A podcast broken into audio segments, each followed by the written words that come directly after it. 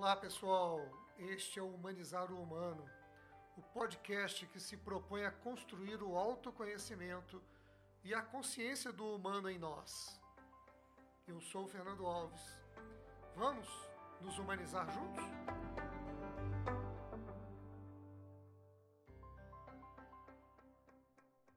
Hoje nós vamos gravar sobre a humildade Dando sequência ao que eu chamei de trilogia proposta pelo nosso amigo Elemar de Sá, que defende a ideia de que para superar um ano de desafio, nós precisamos estar sustentados pela amorosidade, pela humildade e pela disponibilidade.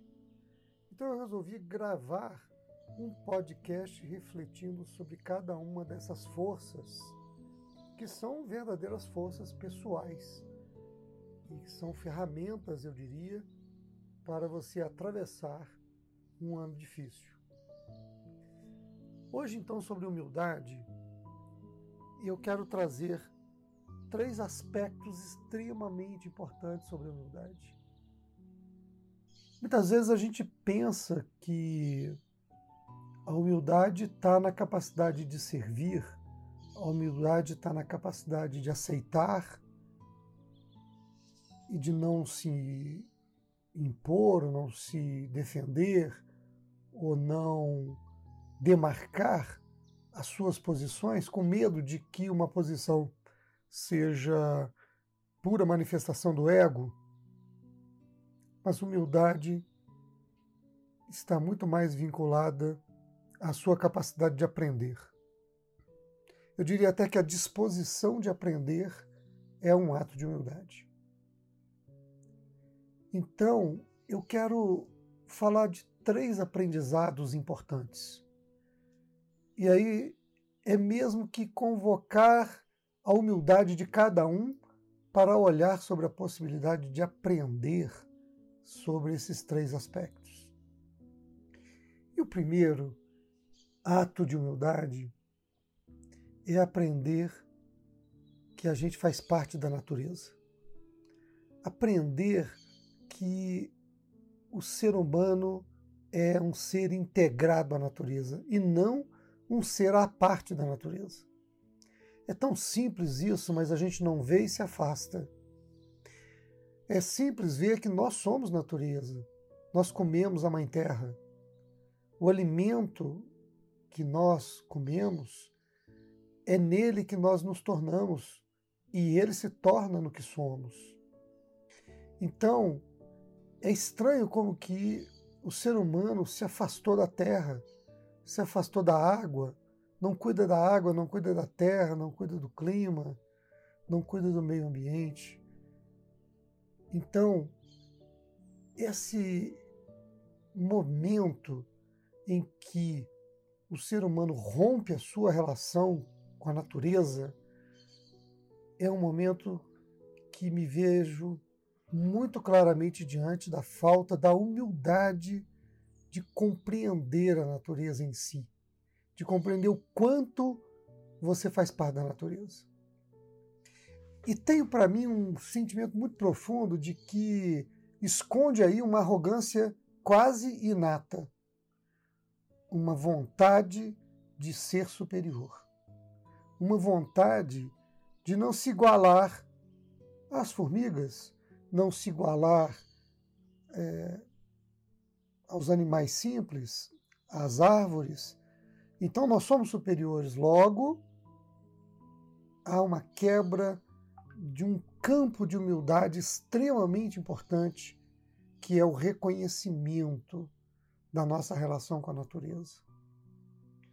Então, essa me parece uma percepção restauradora da verdadeira humildade. Eu preciso aceitar e me reconhecer como um membro da natureza. Isso é fundamental. O segundo movimento importante é o reconhecimento das próprias limitações, o reconhecimento dos seus limites, o reconhecimento do que nós temos como força e do que nós temos como frágil, das nossas vulnerabilidades, das nossas fortalezas. Então, reconhecer a si mesmo é um segundo aprendizado que instaura a humildade. Porque quando eu reconheço do que eu sou capaz e do que eu não sou capaz, eu, e principalmente eu coloco a minha vida diante disso, eu circunscrevo com bastante humildade, que é esse reconhecimento daquilo que eu posso e daquilo que eu não posso, eu então encontro uma relação mais equilibrada com a vida e uma relação humilde. É ser humilde, sim, de dizer: eu não sou bom para fazer tal tarefa. Ou eu preciso aprender mais sobre alguns aspectos. Tudo isso é, é o reconhecimento. Esse reconhecimento é de uma força incrível, porque quando eu reconheço aquilo que eu não dou conta, eu reconheço uma força interior enorme. Primeiro, a própria força de dizer: eu reconheço do que eu não dou conta. Isso é força. Eu acho tão importante abrir aqui um espaço para dizer que a humildade é um recurso dos fortes. Os fracos não conseguem ser humildes. Porque é preciso coragem, é preciso força, é preciso um profundo autoconhecimento e uma aceitação tremenda de si mesmo para você beber nas forças da humildade. Quem é fraco esconde a fraqueza. Quem é fraco procura parecer forte, procura parecer poderoso, procura assim, é, vestir-se da roupagem, e às vezes de roupas mesmo, que ocultam a sua fragilidade. E ao ocultar a fragilidade, essa é outra fragilidade. Esse é um outro movimento de fraqueza. E cá entre nós, ocultar as fragilidades é uma fraqueza maior porque a fragilidade compõe a nossa vida. Eu tenho mais habilidade para umas coisas, não tenho para outras. Eu tenho mais medo de algumas coisas, eu não tenho de outras. Então, é absolutamente normal, humano, que a gente lide com fragilidades.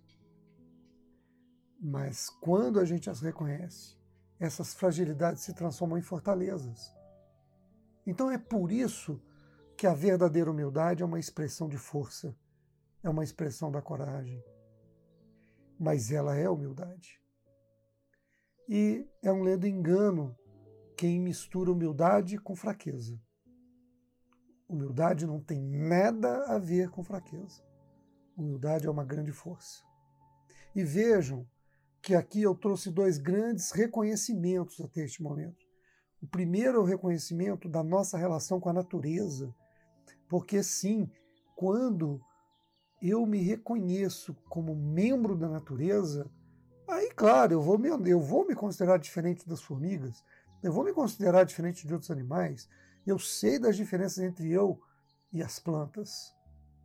Mas isso não faz de mim um ser com a autoridade de destruir a natureza em benefício é, de uma pseudo circunstância favorável à vida humana.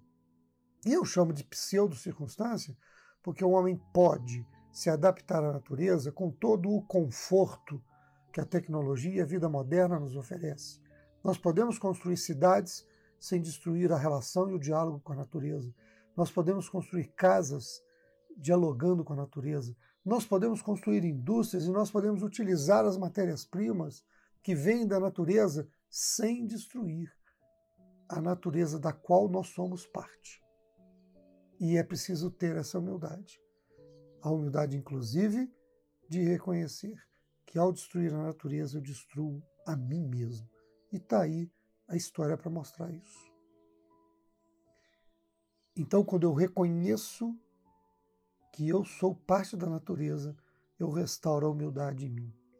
Quando eu também reconheço quem eu sou, do caminho do autoconhecimento, do caminho da expansão de compreensão de mim mesmo, eu reconheço o quanto eu posso ser apenas o que eu sou, porque nisso se encontra toda a fortaleza da minha vida. Então eu humildemente sou tudo isso que sou. Isso é muito bonito e deve ser observado. Mas tem uma terceira dimensão que me parece muito poderosa e talvez seja a mais importante de todas. É que eu só vou reconhecer a minha qualidade de natureza, eu só vou reconhecer os meus limites e tudo que eu sou se eu tiver uma escolha consciente desse caminho. Então a humildade é uma característica da consciência. Por isso eu diria que a expansão da consciência ela caminha junto com a humildade. Com a humildade e com talvez o par da humildade que é a simplicidade. A vida é simples. E tem uma expressão gostosa, né, da gente dizer simples assim, humilde assim. Com a força da verdadeira humildade, com a força de reconhecer que somos natureza, de reconhecer quem somos, nossos limites, e isso em plena consciência. Nesta caminhada, nós encontramos o verdadeiro centro da paz. E na paz, nós somos fortes. Somos fortes para sermos simples, fortes para sermos humildes, fortes para colocar a vida no centro, colocar a sua alma no centro e construir um estado profundo de paz que nos permite transbordar a vida.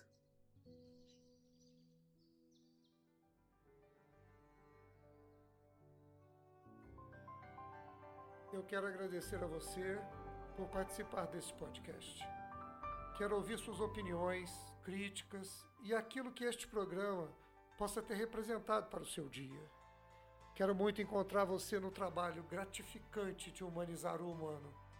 Esse caminho para sermos de fato divinos na arte de viver. Deixe o seu like, seu feedback, suas dúvidas, seus comentários, para que possamos refletir juntos, construir juntos essa caminhada.